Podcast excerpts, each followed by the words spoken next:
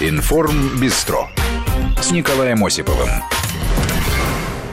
Всех приветствую в этот наступающий вечер. Как всегда, э, в это время начинаем подводить итоги уходящей недели, основные события. Ну, что касается событий, это, конечно, э, поговорим о встрече в Хельсинки. Она стала центральным событием уходящей недели. И, конечно, основные цитаты. А основные цитаты недели стали приходить вот буквально в течение последнего получаса из Калининграда.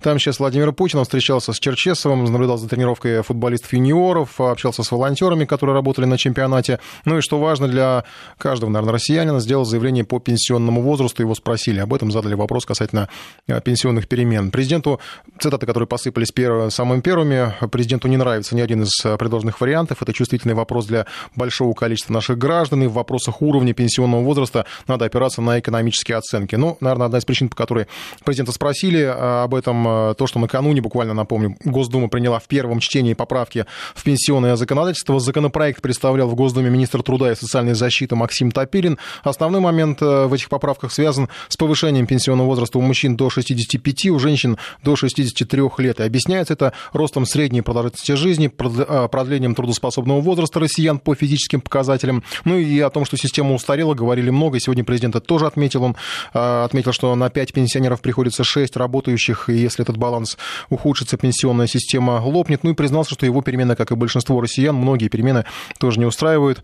А, давайте сейчас послушаем полностью высказывание президента Владимира Путина. Касается каждого еще раз. Вопрос, конечно, очень чувствительный для большого количества наших граждан. Знаете, этот вопрос, он ведь не вчера возник. Он обсуждается так или иначе, с меньшей или большей интенсивностью на протяжении многих лет. И разные варианты предлагались.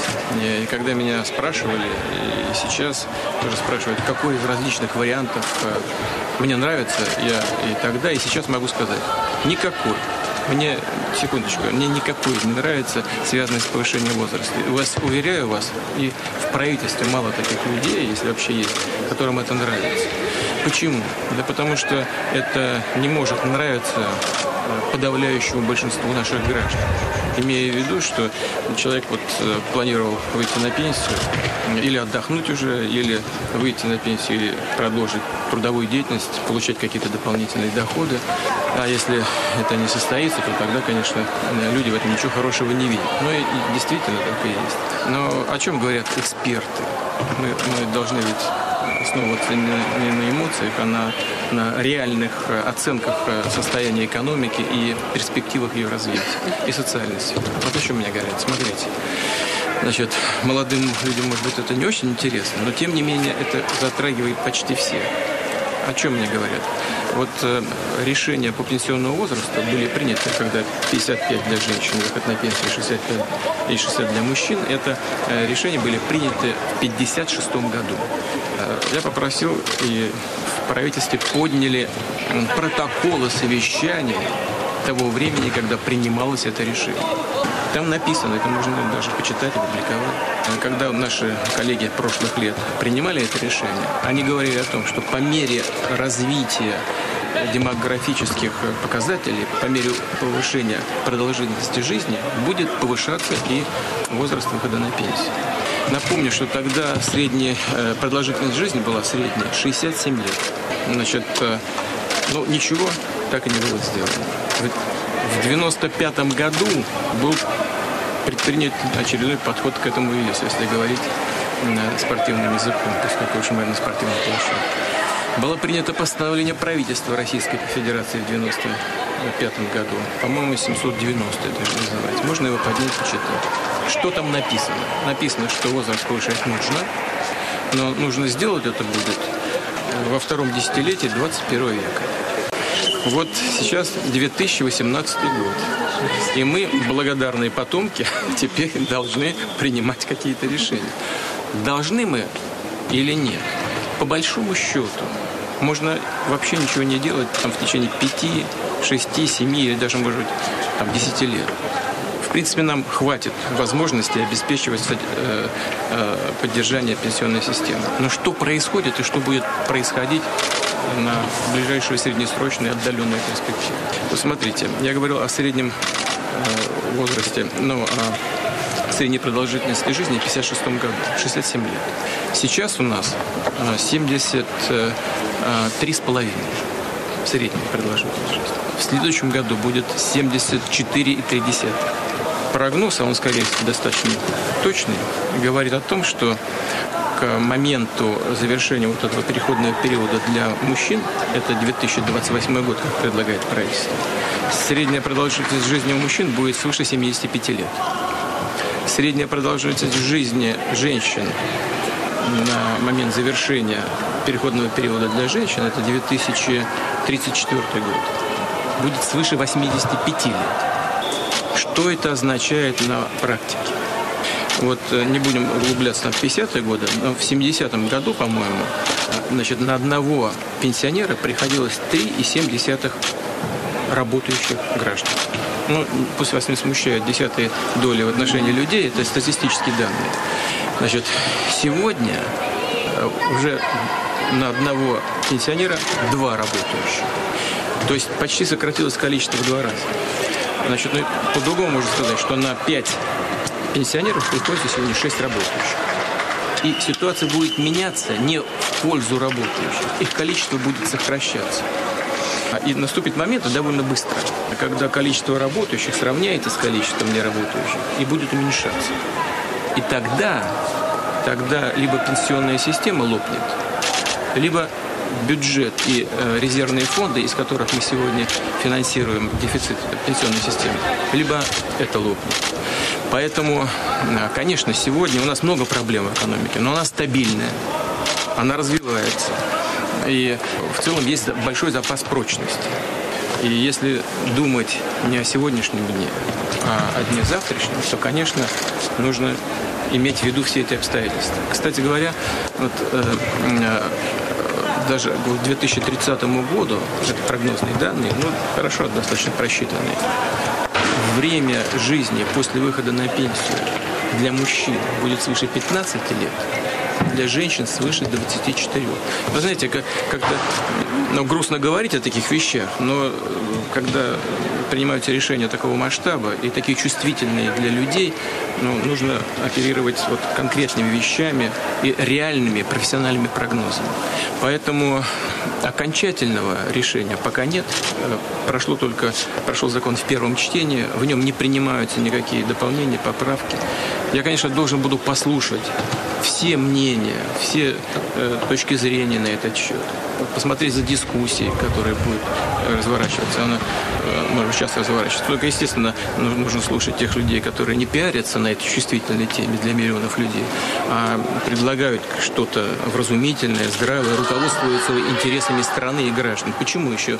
Вот я э, вернусь к этим интересам граждан. Потому что ведь если совсем ничего не делать, и если дело дойдет до каких-то э, тяжелых последствий для пенсионной системы либо для бюджета, из которого мы сейчас финансируем, то, во-первых, нам придется всегда держать на низком уровне доходы пенсионеров.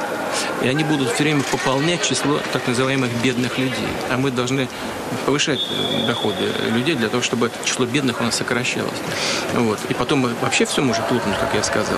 И это может коснуться тех, кого сегодня может коснуться повышения пенсионного возраста. То есть все равно тогда просто э, сегодняшняя власть людей просто надует и все. Скажет, да, все хорошо, потерпим еще лет 5, 7, 10. А этим не закончится. Нужно будет все равно принимать какие-то решения кардинальные. Ну какие? Ну давайте еще раз говорю, посмотрим, как будет дискуссия разворачиваться, всех послушаем, взвесим все эти позиции, точки зрения. Там много нюансов. Я сейчас не хочу в них вдаваться, сейчас не, не, не, то, не, не, не то место. Вот. Но будем относиться к этому самым серьезным образом. И прежде всего для того, чтобы обеспечить вот эти интересы наших граждан и сегодня, и на длительную перспективу. Так, чтобы у нас была стабильная, надежная ситуация и в экономике, в социалке, в том числе и в пенсионной системе. Ну, вот э, это вопрос такой серьезный, поэтому извините, это монолог. понимаете? Ну, вот это прямое, э, прямые высказывания президента Владимира Путина из Калининграда по пенсионному вопросу. Конечно, вы тоже начинаете засыпать э, меня вопросами. А, Объясните, почему работающий содержит кого-то, что каждый должен копить на свою пенсию. Ну, видимо, чтобы так и было, каждый должен копить на свою пенсию. И э, инициированы поправки в пенсионное законодательство. А ключевой момент, наверное, тут э, в высказывании президента в том, что прежде всего, я сейчас цитирую, обеспечить интересы граждан и сегодня, и на длительную перспективу так, чтобы у нас была стабильная и надежная ситуация и в экономике, и в социалке, и в том числе в пенсионной системе. Ну, будем следить. Наверняка будет реакция и будут разъяснения, которых вы, наверное, так ждете, которых многие ждут. Сейчас о ключевых событиях уже недели, о не цитатах. Историческая встреча, значение которой хотят принизить. Речь о переговорах Владимира Путина и Дональда Трампа. Центральные события недели. Никаких документов, правда, надо признать, не было подписано. Конкретных договоренностей, в общем-то, тоже нет. Но важен сам факт, что лидеры впервые встретились, поговорили, и к расстройству многих наблюдателей войны не случилось, не случилось никаких грубых недипломатических выпадов, которых, вероятно, ждали от Трампа. А напротив, американский лидер был предельно корректен. Оба признали, что есть разногласия. По ряду вопросов не все вполне... Э, все было вполне дипломатично и с достаточно явной перспективой развития этого диалога. Такого, конечно, многие хотят, не хотят допустить. Путин уже назвал э, это, это определенными силами. И эти определенные силы, очевидно, предполагают, что э, предполагали, что встреча будет достаточно позитивной. Возможно, заранее приготовили к встрече с Хельси, в Хельсинки скандал с Марией Бутиной, о, о котором мы еще поговорим, мы к нему вернемся. Э, дело, это стало, дело Бутиной стало лишь одним из инструментов по созданию такого негативного фона по этой встрече. Противники нормализации отношений уже готовы пойти даже на крайние меры и разрушить, ну, как мне представляется, все дипломатические традиции. Например, допросить переводчика, который присутствовал на встрече Трампа и Путина. Фактически сделать публичной закрытую часть президентских переговоров. Ну, по факту это, мне кажется, нонсенс. О чем бы ни говорили президенты, какие-то протокольные и конфиденциальные моменты должны сохраняться, иначе никакой политики не получится. Так, на мой взгляд, дела не ведут. Сейчас мы спросим у эксперта, может быть, э, где-то это было когда-нибудь допустимо. У нас на связи доцент кафедры дипломатии МГИМО Иван Попов. Иван Владимирович, добрый вечер. Добрый вечер. Вот вы были, переводчик, вы были переводчиком первого советского президента, да, в, в ряде его международных встреч. Вряд ли там подобное происходило. По испанскому языку, только да. не на английском, слава богу. Поэтому, да, э, таких вещей, конечно, никогда не было, да и, собственно говоря, мало э, реальности представить, что такое может случиться, честно говоря. Э, на самом деле, то, что сейчас затребовали некоторые члены Конгресса США от Демократической партии, это очередной грязный, в кавычках, или не, не в кавычках, ход – внутриполитической борьбы между демократами и Трампом, между американским истеблишментом и нынешним американским президентом.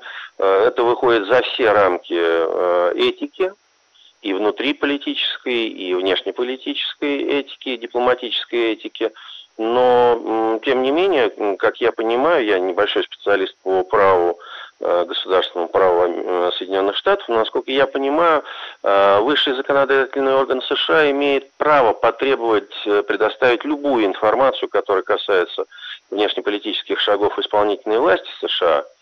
Другой вопрос, что это не будет обсуждаться публично, потому что есть конфиденциальные моменты, и, скорее всего, если даже это и стало бы возможным, в чем я очень сомневаюсь, потому что республиканцы на это могут не пойти, могут не пойти, то все равно это э, слушалось бы в закрытом виде. Но это если с легальной, с юридической точки зрения смотреть. С точки зрения э, морально-этической, это, конечно, очередной плевок в лицо Трампу со стороны его внутриполитических противников. А, я просто хотел бы уточнить, вот переводчики, они же, я не знаю, просто никогда даже вживую, если честно, не общался с переводчиком вот на таком уровне, а, так, э, таким переводчиком. Они подписывают какие-то соглашения, не знаю, о государственной тайне, что-то такое вот. Может, не, не это, даже... решается, это решается э, в зависимости от э, каждой страны. Ну, например, в Советском Союзе переводчики на высшем уровне, как правило, были ответственными сотрудниками Министерства иностранных дел. Как вы понимаете, они были связаны э, служебным долгом, э, обязанностью соблюдать государственный секрет и так далее и тому подобное. Если я правильно понимаю, эта переводчица является официальным сотрудником Госдепа США, то есть она тоже является государственным чиновником, допущенным государственным секретом. Поэтому она, конечно, имеет обязательство хранить конфиденциальную э, информацию и не распространять ее. Но я повторюсь, что это э, запрет на распространение не э, касается требований, которые могут предъявить э, конгрессмены, потому что высшая законодательная власть э, насколько я понял, э, по тому, что я читал в англоязычной прессе, сейчас, э, они имеют право э, затребовать такую информацию. Но это, повторюсь, а, только с легальной точки зрения. С точки зрения морально-политической это, конечно, нонсенс и продолжение вот этого совершенно, я бы сказал, сумасшедшего, э, сумасшедшей истерики э, антироссийской и антитрамповской одновременно. Иван Владимирович, я не могу не спросить, поскольку вы все-таки ну, лицезрели переговоры такого высокого уровня, э, фактически ну, были наблюдателем в них, да, и переводчиком, насколько, в принципе, они вообще отличаются? То, что официально говорят лица, и вот о таких вот ну, куларных закрытых переговоров, э, ну, я не, я не прошу рассказать, что можно будет узнать, да, там, предполагать, а просто само отличие по атмосфере, по содержанию. Понимаете, в чем дело? Здесь я могу сказать э, однозначно, что вот личные контакты тет-а-тет а, это э, очень важный э, дипломатический инструмент для налаживания добрых или доверительных отношений. А, так было и при советской власти, так Э, по-моему, происходит и сейчас. То есть наш президент демонстрирует умение устанавливать доверительные отношения с самыми разными людьми, э, с самыми разными руководителями иностранных государств, независимо от того, как они э, идеологически выстраивают свою линию в отношении Российской Федерации. Поэтому, конечно, я допускаю, но мой опыт это подтверждает абсолютно, то, что я знал в 80-е годы прошлого века, э, подтверждает, что возможно, что руководители государств могут обмениваться э, и очень доверительной информацией, которая не может выходить на поверхность, и могут проговаривать какие-то варианты развития отношений, которые тоже не могут э, выходить на поверхность, потому что они могут быть неприемлемы для одной из двух сторон. Э, именно для этого и существует вот этот формат тет-а-тет, чтобы определиться, э, где э, красные линии, как сейчас говорится, через которые одна или вторая страна, или обе стороны не могут перейти. Поэтому это очень важный инструмент, и, безусловно, любая попытка нарушить конфиденциальность подобных разговоров, это прежде всего попытка убить возможность нормализации, в данном случае, российско-американских отношений со стороны э, вот этих взбесившихся конгрессменов США. Ну и прежде всего, наверное, разрушить вот этот контакт, который налаживается в первую очередь между двумя э, политиками сначала, а потом уже между государствами. То есть получается так, потому что несомненно, Безус... что... Без... Безусловно. Фактор личности в истории никто не отменял. И личные взаимоотношения при всей сложности надстройки политической, которая висит на плечах лидеров, она все равно остается очень важной. Спасибо вам большое за комментарий. Доцент кафедры дипломатии МГИМО Иван Попов. Э, ну и важно уточнить, что в конце 80-х, начале 90-х в МИДе был э, переводчиком Горбачева на его переговорах э, с испанским руководством в эти годы, включая оба визита в Испанию.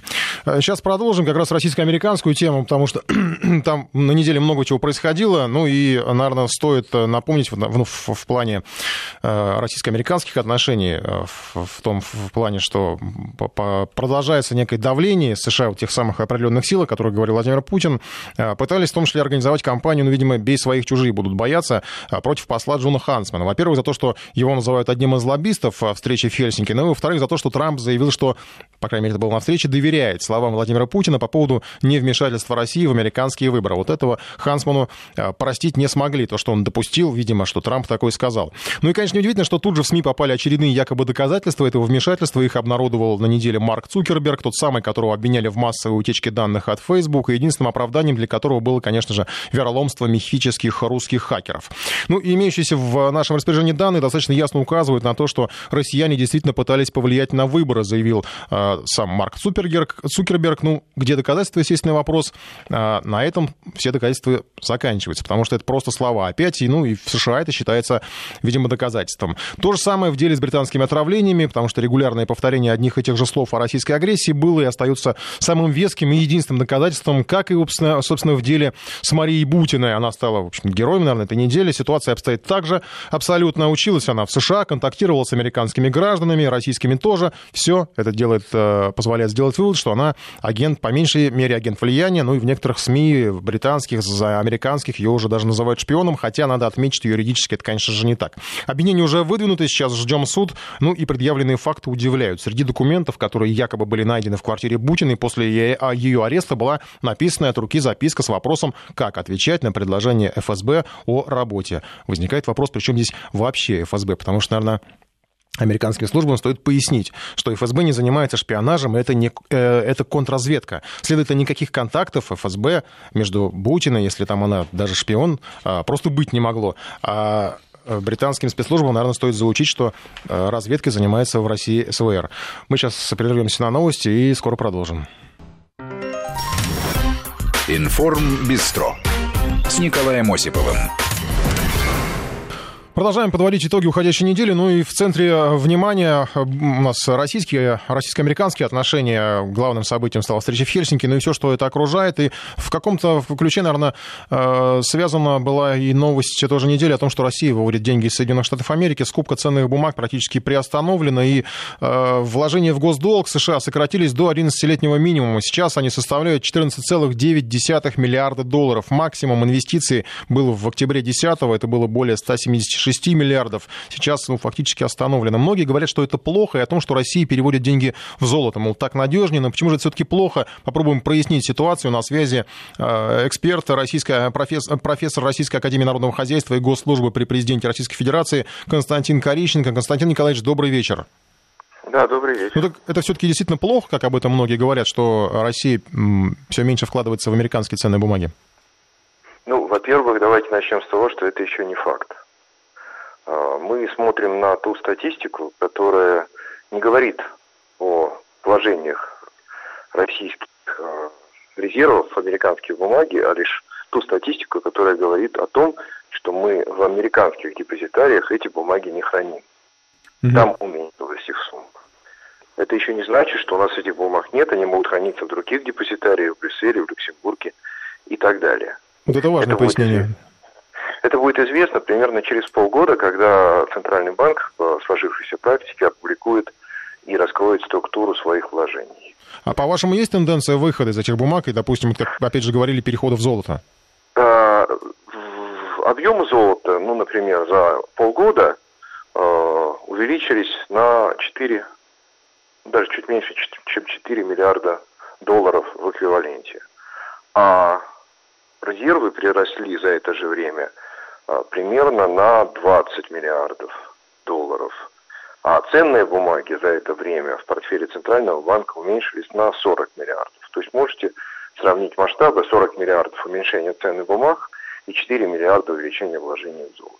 Это несопоставимые цифры, и все-таки золото это очень важный актив, но в сегодняшней мировой экономике золотом невозможно, э, что называется, управлять в использовать в масштабных целях для международных расчетов, международной торговли.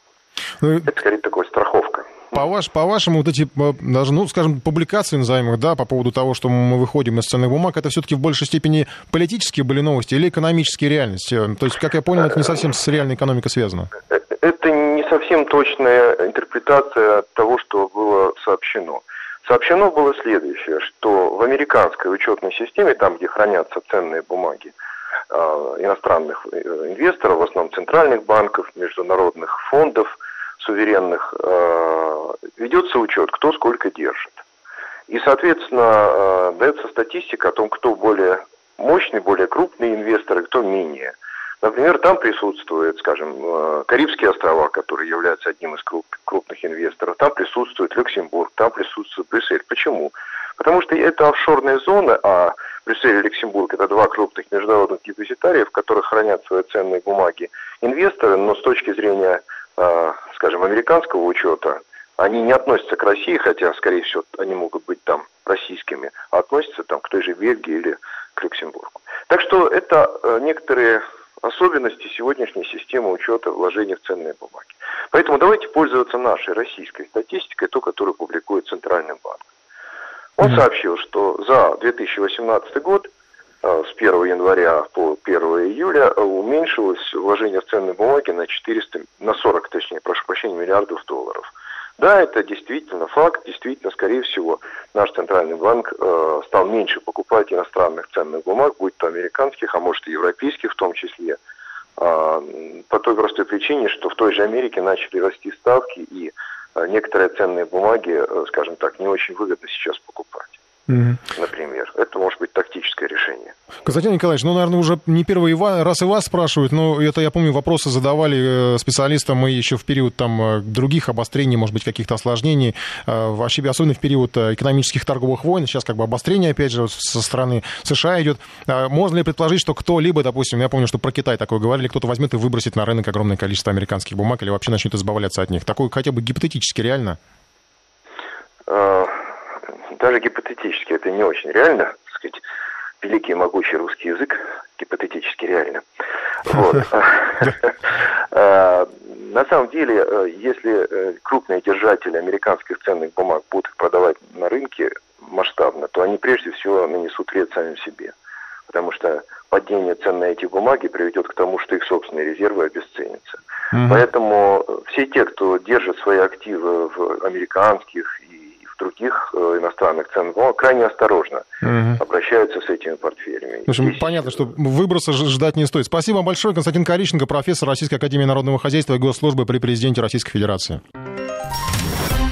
Информ Бистро с Николаем Осиповым. Ну, касательно инвестиций в американские ценные бумаги, один из наших слушателей пишет, что самое выгодное вложение для него в дорогой алкоголь перед Новым годом ни разу не прогорел. Если здоровье позволяет, складывайтесь. Кстати, по поводу как раз Нового года э, пришло сообщение от Минтруда, э, что по поводу того, как будем отдыхать в 2019 году. Предложение опять гулять 10 дней в новом году. Э, и э, будут выходные с 1 по 5 мая и с 9 по 12 мая. А что касается Нового года, то с 30 декабря 2018 года до 8 января 2019 года. Ну а сейчас это так, просто к сведению. А сейчас по поводу, опять же, российско-американских отношений, вот говорили про экономические взаимоотношения, ну, здесь вроде все более-менее будет стабильно, по крайней мере, каких-то кризисов, ну, никто не желает. А что касается шпионских страстей, то э, это, наверное, конечно, о деле Марии Бутиной. И наверное, сделать определенные выводы. Уже давно настала пора, особенно это, об этом говорили и в, в то время, когда задерживали и Ярошенко, и Бута, и кого только не задерживали американские спецслужбы. А, а история с Бутиным очередной раз показала, что э, показывает не то, наверное, что в Штатах повсюду русские шпионы, а, как это пытались преподнести, когда была история с Анной Чапан, опять же, в тех же США, да и вообще на Западе, а показывает то, что абсолютно любой российский гражданин может стать объектом разработки американских спецслужб. Предпочтение, конечно же, не туристам, тут, наверное, опасаться нечего, хотя подумать тоже стоит, потому что и туристов в том числе задерживали э, за пределами Соединенных Штатов даже, э, если вспомнить. Э, но будем надеяться, что до туристов так уж не дойдет, а которых и так там мало из-за визовых проблем касается в первую очередь, наверное, предпринимателей, студентов, как мы видим на примере Бутиной, ну и тем, кто в свое время, может быть, даже решил эмигрировать в США, потому что кто знает, что там померещится американским спецслужбам среди этих людей, каждый из них может быть вдруг потенциальный шпион. За Бучина, оказывается, следили долгое время, еще с августа 2016 года, и судя по тому, что публикует пресса, продолжали бы, наверное, следить какое-то время, но, в после... по крайней мере, так заявляет э, ФБР. В последнее время она якобы, опять же, по публикациям СМИ, планировала возвращаться в Россию, собиралась переводить свои деньги, которые, видимо, у нее в Америке были на каких-то счетах в Россию. Ну, возможно, это как-то указывает на ее агентурную деятельность, делают вывод в публикациях американской прессе, опять же. Вряд ли, конечно, там были какие-то большие деньги, но, видимо, для американцев американских спецслужб это имеет определенное значение. То есть, когда из России в США уводят миллиарды, это ничего. Вашингтон таких людей даже защищает, как, например, Уильяма Браудера. Во время встречи в Хельсинки о котором мы уже говорили, он, э, вероятно, начал сильно икать, поскольку Владимир Путин предложил Трампу допросить бизнесмена, разыскиваемого в России, я напомню, за налоговые преступления. Допросить, конечно, на паритетной основе. Вы допросите тех россиян, которым у вас возникли вопросы по американским выборам, мы допросим тех, кто интересует нас, в частности, Браудера по налоговым преступлениям. Это минимум, в котором его обвиняют, потому что след там гораздо больше, там вплоть до а, заказных убийств а, могло, могло бы всплыть. Ну, в общем, позитивная тональность встречи в Хельсинки, конечно, серьезно напугала Браудера, вдруг его сдадут, и, тем более, что пресс-секретарь Белого дома Сара Сандерс заявила, что Трамп намерен проконсультироваться со своими советниками о возможности допроса России и некоторых американских граждан. Ну и Браудер тут же, конечно, оказался на телеэкране, и сейчас цитата от него. «Идея, что Белый дом, что Дональд Трамп будут рассматривать выдачу этих людей и меня русским, просто чудовищно. Это, по сути, госизмена. Выдавать патриотичных людей, которые пытались поступать правильно», заявил он в интервью в телеканалу Fox News. Ну, Браудер есть чего опасаться, потому что теоретически теоретически у Трампа есть основания покопаться в его биографии, ведь Браудер наследил не только в России. Часть средств, которые он отсюда умыкнул в свое время, а, пытаясь играть с нашими акциями, ушла на финансирование Демократической партии США. Как минимум, говорят о 400 тысячах долларов, об этом, в этом, э, об этом говорили в Генпрокуратуре. В дальнейшем участники его схем перевели в фонд демократов еще 1 миллион 200 тысяч долларов. То есть Браудер фактически финансировал русофобскую кампанию, развернутую демократами при поддержке спецслужб, по связи с которыми есть информация также в российской генпрокуратуре. Там даже пофамильные есть перечисления тех, кто так или иначе был связан из ЦРУ, из АНБ э, с Уильямом Браудером. Если э, просто, то схема выглядит как бы так. Браудер наворовал в России и заплатил демократам в США за прикрытие его махинации. Ну и надо, наверное, отметить, что в России обвиняют, а Россия обвиняет его все-таки только в воровстве, а не каких-то политических преступлениях, и обвиняет по фактам, а не по предположениям, как это делается в отношении той же Марии Бутиной. Она контактировала с некими американскими чиновниками и политиками, и по этому поводу в России, наверное, можно было бы пересажать половину сотрудников разного рода сомнительных псевдофондов, живущих на деньги Госдепа, раздающих подачки российским так называемым либералам. Ну, уже называли задержание Бутины фарсом, в том числе наши дипломаты. Но в конечном счете, наверное, дело не в Бутиной и даже не в доказательствах, дело в целях, которые преследуют те самые определенные силы, о которых говорил президент. Это укрепление стереотипов России, о том, что все русские шпионы, что все отравители, ну и, конечно же, враги. Вмешиваются в выборы или травят людей в Британии – Тут уже даже не важно. Даже британское МВД опровергло буквально на днях данные об идентификации личности предполагаемых отравителей. То ли в Солсбери, то ли в Эйнсбери, уже не разберешь, но в прессе уже тиражируют вбросы, что это российские агенты, чуть ли не в погонах там находились, которые успели сбежать из страны, на что указывает некая шифровка, перехваченная британскими военными где-то на Кипре. Проверять утверждения, конечно же, никто не берется, просто публикуют и все. Опять же, для закрепления стереотипа. Это примитивная тактика навязывания стереотипов и штампов. И сейчас как никогда необходимо, наверное, наверное, восстановить эти стереотипы, которые подверг разрушению футбольный чемпионат. Эти вбросы, конечно же, будут продолжены по всем линиям, чтобы вернуть аудиторию на место, чтобы все забыли про Никольскую улицу, про стадионы, про российских людей, а помнили только то, что позволено помнить. Водка, медведи, балалайка, Путин. Ну вот буквально на неделе, опять же, даже мои коллеги, по-моему, упоминали публикацию э, факты о России, которые приводит, ну, конечно же, не вся э, пресса. Это Тиролер Тагицайтунг, э, газета, зовут автора Клара Хюллерман. 10 фактов о России. Россия занимает площадь 17,1 миллиона квадратных километров, то есть больше всего места на глобусе. По сравнению с ней Австрия представляется карликом, ее площадь 200 с лишним раз меньше. Это на самом деле это нормально, констатация факта. На самом деле тут, наверное, автор не особо, не особо утруждалась, просто полезла в энциклопедию и написала первый пункт. Спорить, собственно, не о чем. Далее. По статистике Россия находится во власти женщин. Их число на, 10, э, на целых 10 миллионов превышает число мужчин, пишет Клара Хюрлиман. Соответственно, важную роль в России играет Международный женский день 8 марта, когда принято дарить женщинам подарки, всячески их ублажать. При этом роль святого, э, Дня Святого Валентина в России намного скромнее. Тут тоже все логично. Молодец, автор познала Россию Россию, но, правда, есть оговорка в, этом же, в этой же публикации об отсутствии равноправия полов. Мол, женщине приходится, женщине приходится напряженно прокладывать себе дорогу. Но это можно считать, э, в общем-то, даже сначала вроде бы правдивым кажется, хотя тут же кажется, что обобщение несколько некорректное, потому что дорогу с трудом прокладывают и женщины, и мужчины. Если бы у нас было время, наверное, даже стоило бы провести некий опрос, может быть, даже интерактивный режим, но сейчас у нас программа не позволяет это. Э, есть статистика Согла... Причем не наша статистика. Это отчет международной компании Grand Thornton, Thornton International. Правда, не очень свежий, по годовой давности, который я нашел. А, и а, эксперты третий год подряд констатировали, что Россия удерживает мировое лидерство по количеству женщин-руководителей в деловой сфере. Э, стоило бы, наверное, автору вот этой э, Тагицайтунг почитать э, вот эти отчеты. С 2016 года количество женщин увеличилось в деловой сфере, составило 47%. Для сравнения, в странах Западной Европы показатель не превышает 20%. И согласно данным Росстата, государственная власть в России состоит на 72% из женщин. Это касается, конечно, не только высшего, не высшего уровня, там тоже много представителей так называемого слабого пола. Это вообще касается гос службы. Ну и в законодательной власти количество женщин 55%, в исполнительной 70% и в судебной 77%. Вот такая статистика, на которую не обратила внимания э, гражданка, э, автор вот этой вот э, необычной публикации. Сейчас мы, наверное, вернемся еще к одной теме, успеем о ней рассказать. Это обыски в Роскосмосе, подозрения в госизмене, в утечке данных. Наш корреспондент Сергей Голодов сегодня собирал данные по этой теме. Обыски в ЦНИ и Маше начались сегодня утром. Сотрудники ФСБ пришли туда к началу рабочего дня. Как рассказали в пресс-службе Роскосмоса, оперативники обыскивали кабинеты некоторых сотрудников института, а также офис директора исследовательско-аналитического центра Объединенной ракетно-космической корпорации Дмитрия Пайсона. Обыски проводятся в связи с уголовным делом о возможной передаче западным спецслужбам материалов по гиперзвуковым разработкам России, сообщили в пресс-службе Роскосмоса. По неофициальным данным, уголовное дело открыто именно по статье о госизмене. Наказание по ней до 20 лет лишения свободы. В деле фигурирует примерно 10 человек, все научные сотрудники ЦНИ и Маша с высокой категорией секретности. С ними Дмитрий Пайсон поддерживал тесный контакт. При этом источники уже в самом ЦНИ и Маша отмечают, что Дмитрий Пайсон лично не имел допуска к совсекретным сведениям по гиперзвуковым разработкам и лично не участвовал в соответствующих совещаниях. Сферой его деятельности было общее планирование федеральной космической программы и вообще космическая аналитика, но никак не конкретные технические разработки.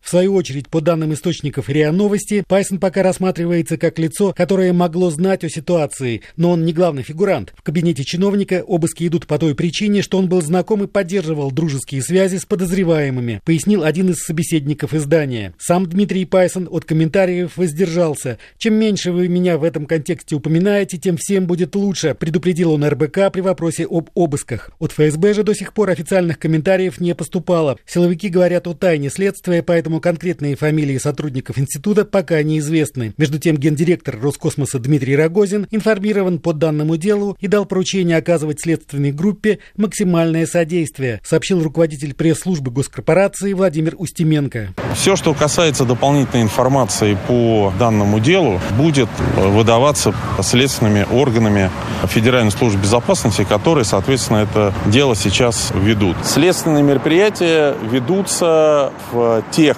зонах ответственности, в которых работали те или иные сотрудники. Я, к сожалению, не могу вам конкретно назвать, где это происходит. Все работает в штатном режиме, никаких изменений по работе нет. ФСБ, повторим, расследует возможную утечку секретных материалов по гиперзвуку. Военные эксперты предполагают, что речь идет о разработках гиперзвуковой ракетной системы «Кинжал», которая, кстати, уже поступила на вооружение. Считается, что это воздушный вариант российской ракеты «Искандер». Ее поднимает и разгоняет перехватчик МиГ-31, после чего включаются ее собственные двигатели. Сумму двух этих импульсов и выводит «Кинжал» на гиперзвуковые, то есть в 10 раз быстрее скорости звука, режимы. Применительно к гиперзвуку упоминался и другой новый ракетный комплекс «Авангард», но в нем речь шла о его планирующей боеголовке. Она маневрирует на гиперзвуковых скоростях, оттого ее практически невозможно сбить средствами ПРО. Впрочем, о точных принципах работы и кинжала, и авангарда знают только специалисты, за которыми, видимо, и охотятся западные спецслужбы. Напомним, что ранее сотрудники ЦНИ и Маша уже не раз обвинялись в передаче секретов иностранным государствам. Так, в 2005 году ФСБ обвинила гендиректора компании ЦНИ и Маш «Экспорт» Игоря Решетина в незаконной передаче Китаю технологий двойного назначения наказания. Он был осужден, но в 2012 году досрочно вышел из колонии строгого режима. В 2015 году был задержан другой сотрудник ЦНИ и Маша Владимир Лопыгин. Он обвинялся тоже в госизмене, продаже за рубеж секретной информации. По состоянию на май 2017 года он находился в колонии. Сергей Глаобов, Вести ФМ. Ну, на этом мы, наверное, такие э, большие политические и криминальные темы э, на сегодня завершаем. У нас будет в следующем часе э, большая потребительская тема такси, все, что с этим связано, проблемы таксистов и проблемы, связанные с таксистами, потому что, ну, как бы взаимоотношения таксисты, водителя и пассажира, их никто не отменял, и были сегодня и новости на эту тему. Сейчас, сейчас у нас новости общие, а потом уже поговорим о новостях из о, сферы перевозок. Информ Бистро с Николаем Осиповым.